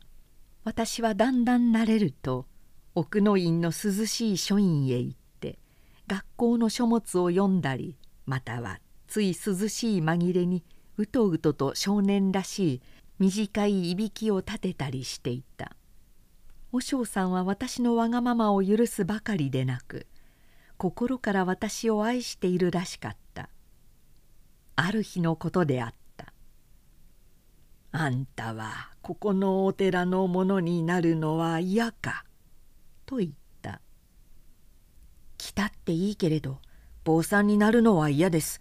お嬢さんの子になるならいいけれど」坊さんにならなくともよろしい。では嫌ではないんだね。ええ。喜んできます。お母さんがどう言うか知りませんが。わしからお母さんにはお話しする。この話があってから私は母に呼ばれた。そしてお寺に行く気かと尋ねられた。私はぜひ行きたいと思っていると言った。お寺に行けば何もかも私は心から清い。そしてあの不幸な母のためにも心ひそかに祈れると思ったからである。私がお寺に帰居するということだけでも私は母に功を尽くしているような気がするのであった。坊さんにはしない条件で私はいよいよ寺の方へ養子に行くことになった。姉は悲しんだがすぐ凛花だったのでいつでも会えると言って諦めた。私の着物や書物はお寺に運ばれた。式も済んだ。そして私は涼しいお寺の奥の院で生活するようになった。私は寺から学校へ通っていた。私の目に触れたいろいろな仏像や仏画朝夕になる鈴の厳かな音色それからそこここに灯されたお灯明などにこれまでとは別な清まった心になることを感じるのであった。静かに私は時々姉にも会っ「まあおとなしくなったのね」と姉は言っていた「私お地蔵様にお参りに来たの。あなたも行かない?」「行きましょう」と私たち兄弟は境内の中の地蔵さんにお参りをした。いつも新しい供物が上がっていて清潔ですがすがしかった。どこか坊さんみたいね。だんだんそんな気がするの。と姉は言って笑った。そうかな。やっぱりお寺にいるからなんだね。私たちは書院へ帰ると父が出てきた。新しい父は茶と菓子とを運ばせた。書院はすぐ本堂の裏になっていた。そうして二人揃っているとわしも子供の時を思い出す。子供の時は何を見ても楽しいものじゃ」と父は言ってお菓子を取って「さあ一つお上がりなさい」と姉に勧めた。私たち三人は後ろの川の上を渡る風に吹かれながらお茶を飲んだ「お父さんはお茶が大変好きなの」と私は姉に言った。父はニコニコしていた。私のお寺の生活がだんだん慣れるに従って私は心から伸びやかに幸福に暮らしていた。私は本堂へ行ってみたり本堂を囲む廊下の絵馬を見たりいろいろな気象門を封じ込んだ額を見上げたりしていた。私の部屋は私の静かさと清潔とを好む性癖によくかなっていて庭には波乱がたくさんに茂っていた。栗には大きな暗いえのきの大樹があって秋も深くなると小粒波が屋根の上をたたいて落ちた。お寺には絶えずお客があった。客は大概信者であった。同年配の子供を連れてきた人はいつも私に紹介した。父は私を自慢していた。その信者の一人で下町の方に商いしている家の娘でお高さんというのがあった。その子はおばあさんに連れられてくるといきなり父に取りすがって「てるさんがいらして」というのであった「います。さあ行っていらっしゃい」そのお高さんはいつも私の部屋へ飛び込むように入ってきた。9つになったばかりの娘であった。私はいつも絵を描かされていた「もう一枚描いてくださいな」とせがまれると私はいつも拙い絵を描かなければならなかった「姉さんを呼んでいらっしゃいな。一緒に行きましょうか」そうしよう。私たちは庭の木戸から三つ葉や雪の下の生えている敷石伝いによく隣の姉さんを呼びに行った。姉さんと三人でいつも庭で遊ぶのであった。柿の若葉の影は涼しい風を通していてその根元へしゃがんで話すのであった。私は姉とお高さんとに挟まれていた。姉はいつも私の手をいじくる癖があった「お寺がいい？お家がいい?」などと姉が尋ねた「お寺もお家もどっちもいいのでも両方にいるような気がするの」私は実際そんな気がしていた。一日に幾度も行ったり来たりしていたから「そうでしょうね」と姉も同感した「でもね姉さん僕は怖くて困るの。誰も起きていないのに本堂で鈴が鳴るんだもの。お父さんに聞くとネズミがふざけて尻尾で鈴を叩くんだって。まあそう。とおたかさんが怖そうに言う。おたかさんは時々面白いことを言ったあのね姉さんがお好き。私をお好き。どっちなの？などと姉を笑わせることがあった「みんな好き」などと3人は本堂裏の方へ遊びに行った。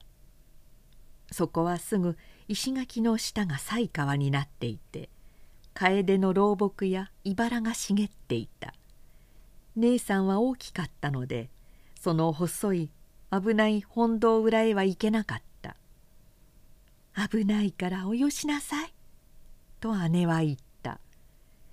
けれども私はそこへは行かれる自信があった。私も行くわ。行かれてよ。とおたかさんが茨を分けて行こうとした。姉はびっくりした「いけませんよ。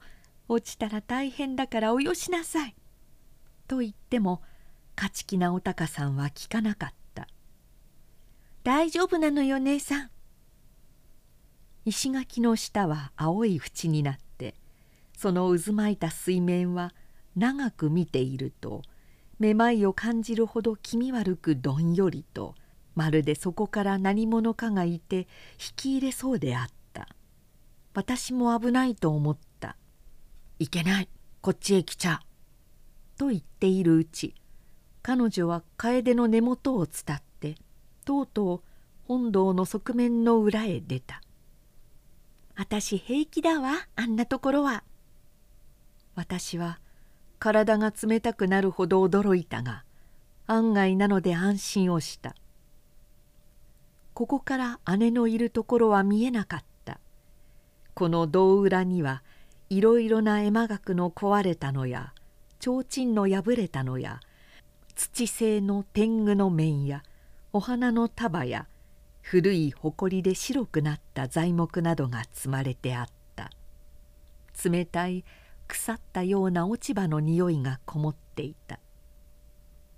あのねさっきのね私が好きかお姉さんが好きかどっちが好きかはっきり言ってちょうだい。どっちも好きじゃ嫌よ。私はびっくりしておたかさんの顔を見た。おたかさんは泣き出しそうなほど真面目な顔をしていた。小さい額にこまちゃくれたしわを寄せて私の顔を仰ぎ見ていた「おたかさんが好きだ。姉さんには内緒だよ」「本当？本当なの」あ嬉しい。私気にかかってしょうがなかったの」と神経的に言う。私はおたかさんと姉とは別々に考えていた。おたかさんには姉さんと異なったものがあった。つまり可愛さがあって。姉さんにはかえって可愛がられたさがあった。私ねもうずっと先から問おうと思っていたの。そう。じゃあおたかさんは僕の一番仲良しになってもらうんだ。いいの？いいわ。一番仲良しよ。その時姉の高い声がしていた。呼んでいるらしかった。私も大声で答えた。私たちは助け合って姉のいるところへ行った。まあ私本当に心配したよ。何していたの？エマの古いのや天狗の面などどっさりあったの。面白かったわ」とおたかさんが言った。私は少し決まりが悪かった。姉が何もかも知っていはすまいかという不安がともすれば私の顔をあからめようとした。けれども姉は何も知らなかった。私どうしようかと思っていたの。これからあんな怖いところへ行かないでいてちょうだい」と姉は私に言った。これからは行かない」と誓った「おたかさんもよ」と姉は注意した「私も行きませんわ」と誓った。私たちはそれから三つ葉を摘み始めた。あの芳しい春から2番目の三つ葉は庭一面に生えていた。姉が籠を持ってきた。庭は広くいろいろな植え込みの日向の柔らかい地にはこんもりと太く肥えた三つ葉が茂っていた「これをてるさんの父さんにあげましょうね」と姉はおたかさんに相談した「そりゃいいわ。きっとお喜びなさるわ」3人は1時間ばかりして大きなかごにいっぱい三つ葉を摘んだ。寺の縁側ではおたかさんのおばあさんと父とがお茶を飲んでいた「こんにちは」と私は挨拶をした。おばあさんも挨拶をした「これをねみんなして摘みましたの。で持ってきました」「どうもありがとう。大変良い三つ葉ですね」と父が言った。おばあさんも褒めた。私たちは縁側で休んだ。おばあさんが「ご兄弟ですね。大変よく似ていらっしゃる」と言った。父は「そうです」と言った。私は姉と顔を見合わせて微笑した。実際は私は姉とは似ていなかった。別々な母を持っている二人は似ている道理はなかった。私はこんな時いつも人知れず寂しい心になるのであった。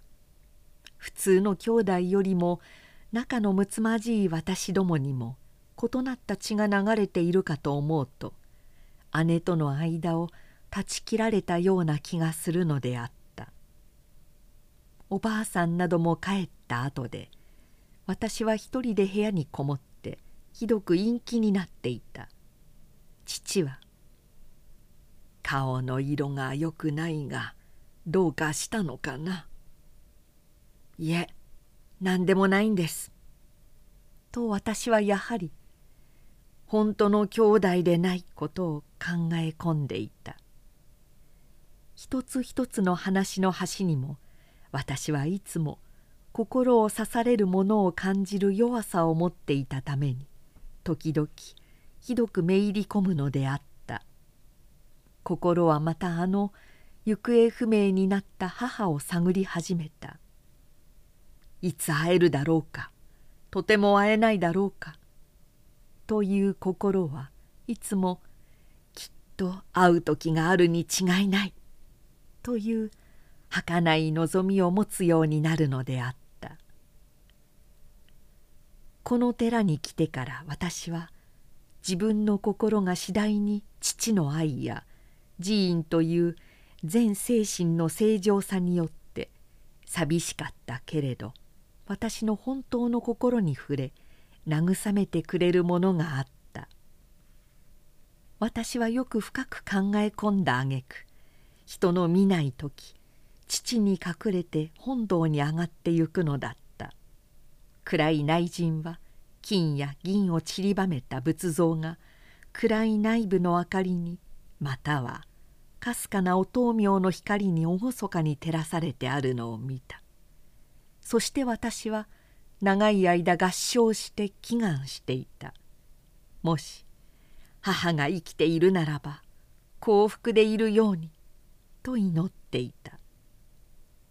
がらんとして大きな押しつけてくるような本堂の一宮に私はまるで一匹のアリのように小さく座って合唱していた。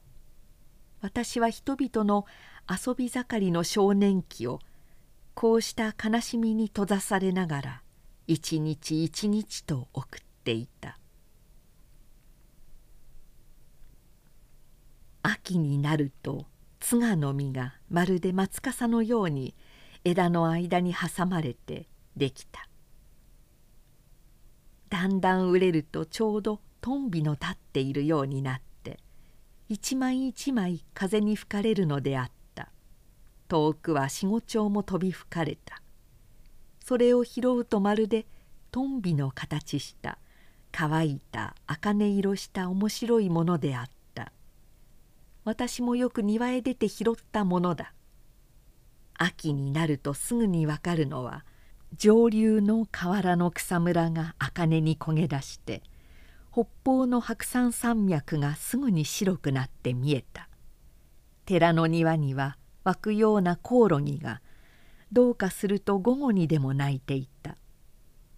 ある日私は本堂の階段に腰掛けてぼんやり虫を聞いていた。門から姉が入ってきた。何しているの？ぼんやりして。姉はいそいそしていた。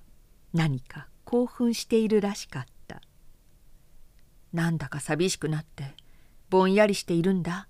ほらひいひいと虫が鳴いているだろう。そうね。虫はお昼間でも鳴くんだね。と姉も階段に腰をかけた。不意とおしろいの匂いがした。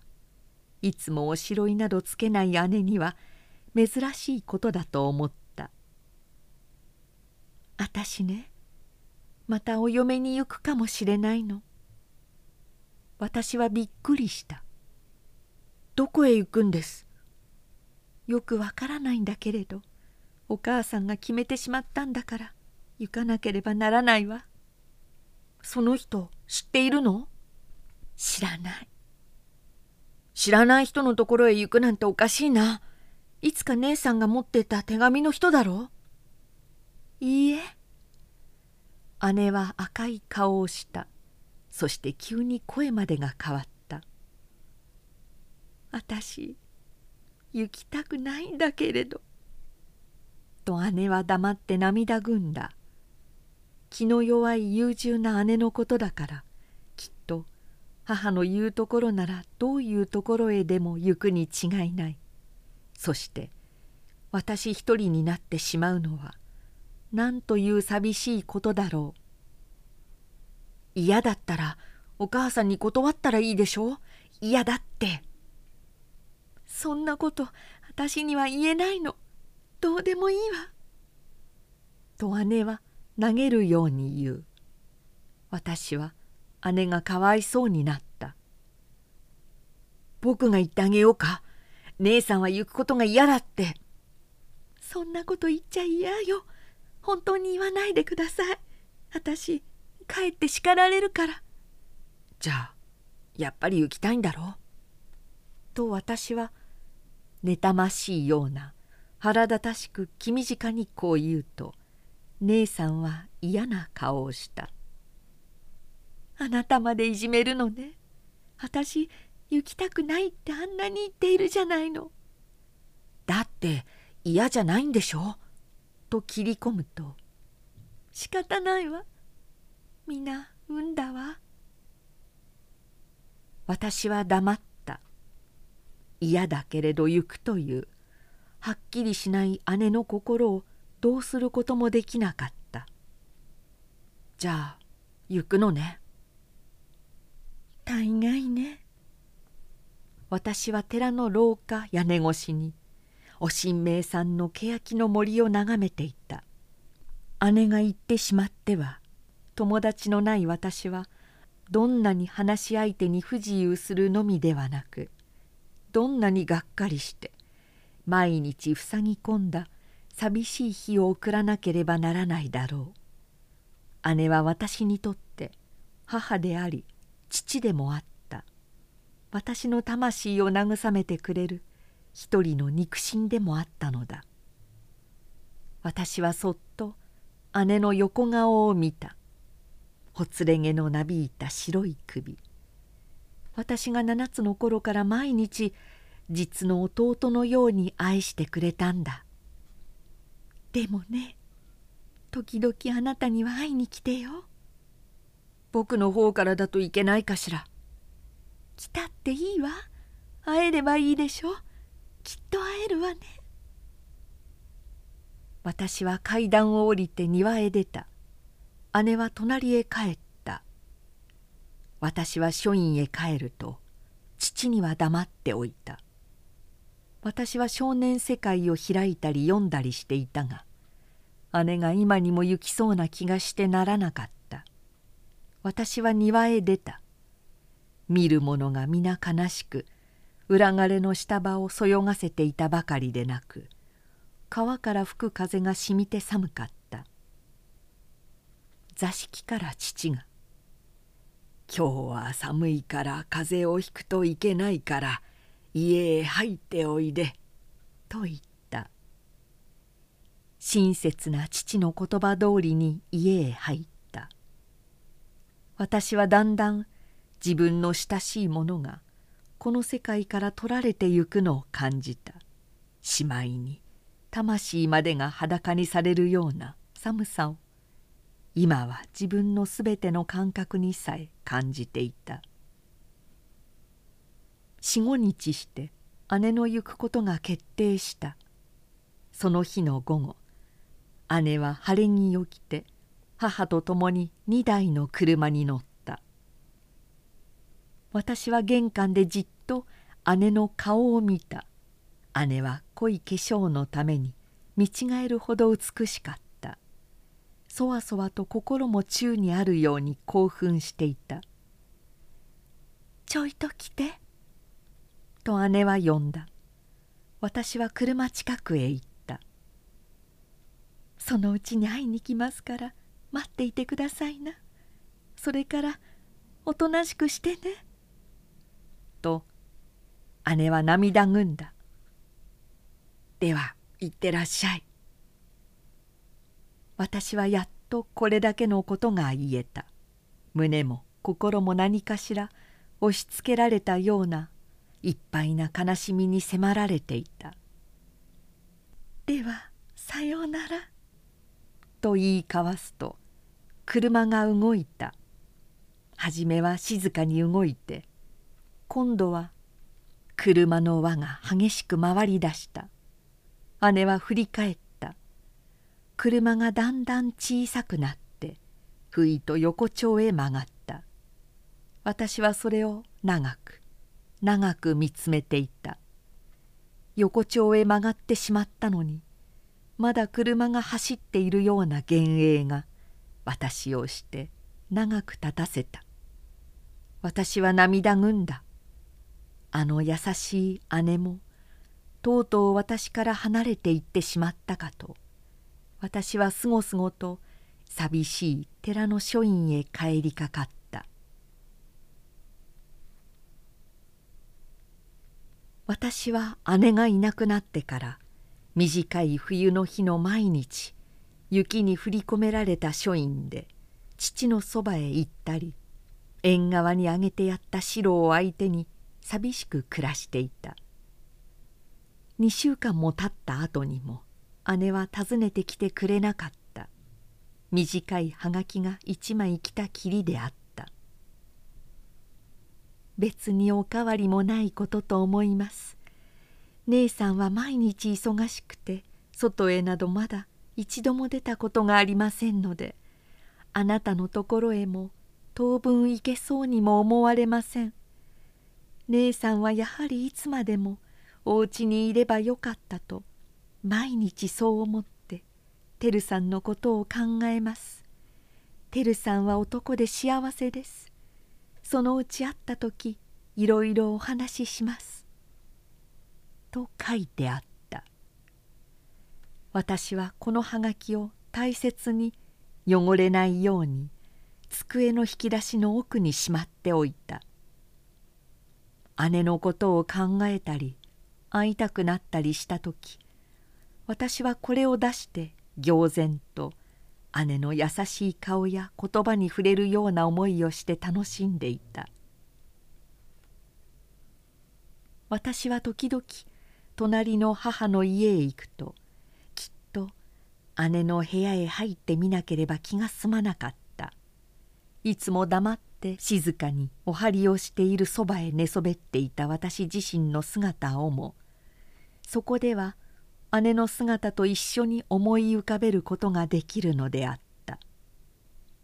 その部屋にはいつも姉のそばへ寄ると一種の匂いがしたように何かしら懐かしい温かな姉の体からしみ出るような匂いが。姉のいなくなったこの頃でも部屋の中にふわりと花の香りのように漂っていた。私は部屋中を見回したり時には小ダンスの上にあるいろいろな菓子折りの殻に収まってある切れ類や香水の空瓶などを取り出して眺めていた。なぜか知れない不思議な悪いことをした時のような胸騒ぎが姉の文庫の中を探ったりする時にドキドキとしてくるのであった。姉はサンゴの玉やかんざしや耳かき壊れたピンなどを入れておいた箱を忘れていったのがこれだけがちゃんと置いてあった。私はそういう姉の使用物を見るごとに姉恋しさを募らせた。私はある日雪晴れのした道路を白を連れて急いで行った。私は密かに姉の言った家の前を通りたいためでもあった。川べりの洗剤に植え込みのある役員の住みそうな家であった。2階は障子が閉まってあった。家中が静かでしんみりしていて姉の声すらしなかった。私はわざと犬にワンワン吠えさせたりした。それでも姉が留守なのか一向人の出てくる気配がしなかった。私はなお強く犬を鳴かせた。2階の障子が開いた。そして姉の顔が現れた。姉はまあ」口ごもるようにびっくりして手まねで今そこへ行くからと言った。四郎は長く見なかった姉の顔を見ると急に元気づいて前足を折ってふざけるようにして高く高く吠えた。姉は出てきた「まあよく来たのね」すっかり忙しくてね。ごめんなさいよ」私は姉の顔を見るともう涙ぐんでじっと見つめた。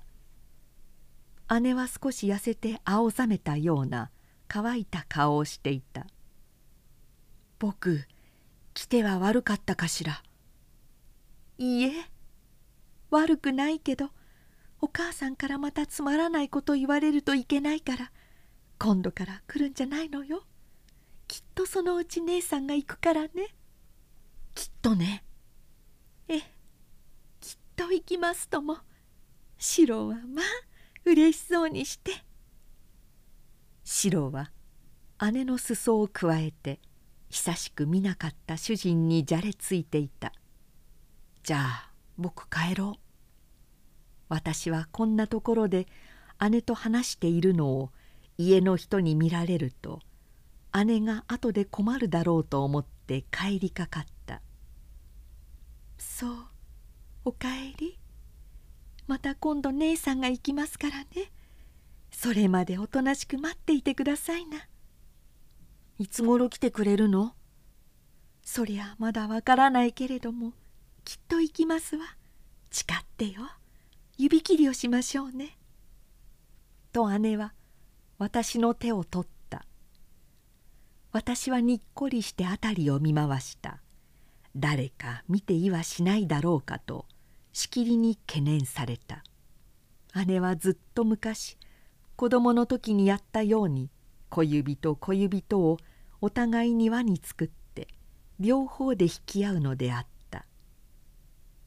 この子供らしい冗談のようなさじではあったが何かしら私ら兄弟にとって神聖な信ずべき誓いのように思われていた「じゃあさよなら」と私は姉のそばを離れた「道草をしないでお帰りなさいな」「ええ」と私は言って川岸のはだらに消えかかった道を行った。片側町なので誰も通らなかった。私は「今から姉はどうして晩まで暮らすのだろう。何か面白いことでもあるのだろうか」などと考えていた。家にいる時よりいくらか痩せたのも私にはよく感じられた。私は嫁というものは単に生活を食事の方にのみ努むべきものであろうかなどと悩ましく考え歩いていた。北国の冬の日没ごろは油売りの鈴や雪が泥まみれにぬかった道や忙しげに行き交う人々の間にいつも物の底まで通る冷たさ寒さを持った風が吹いて一つとして温かみのないうちに暮れてゆくのであった。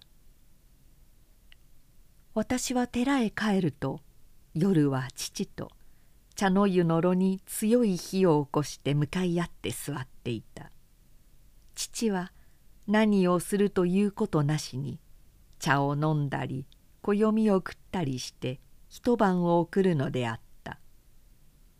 父はよくゆずみそを作ったりした。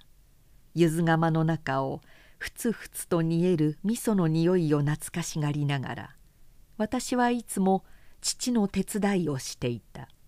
境内の大きな津賀に寒い風がゴーゴーとなるような晩やさらさらと障子を慣れてゆくささ雪の降る夜などことに父と二人で静かにいろいろな話をしてもらうことが好きであった。もはや姉に親しもうとしても遠くへ行ってしまった後は父と寂しい話などを聞くよりほかは仕方がなかった。父が初めてこの寺へ来た時はこの寺が小さな辻堂に過ぎなかったことや夜よくカワウソが後ろの川で酒を取り損なったりして夜中に水音を立てたということなどを聞いた。父はよく言った。姉さんがいなくなってからお前は大変寂しそうにしているね。ええ。父はよく私の心を見抜いたようにそんな時は一層優しくなでるように慰めてくれるのであった「さあ休みなさい。かなり遅いから」といつも床へつかすのであった。私はわびしい行灯の下で姉のことを考えたり母のことを思い出したりしながらいつまでも大きな目を開けていることがあった。後ろの川の瀬の音と夜風とが静かに私の枕のそばまで聞こえた。私の13の冬はもう暮れかかっていた。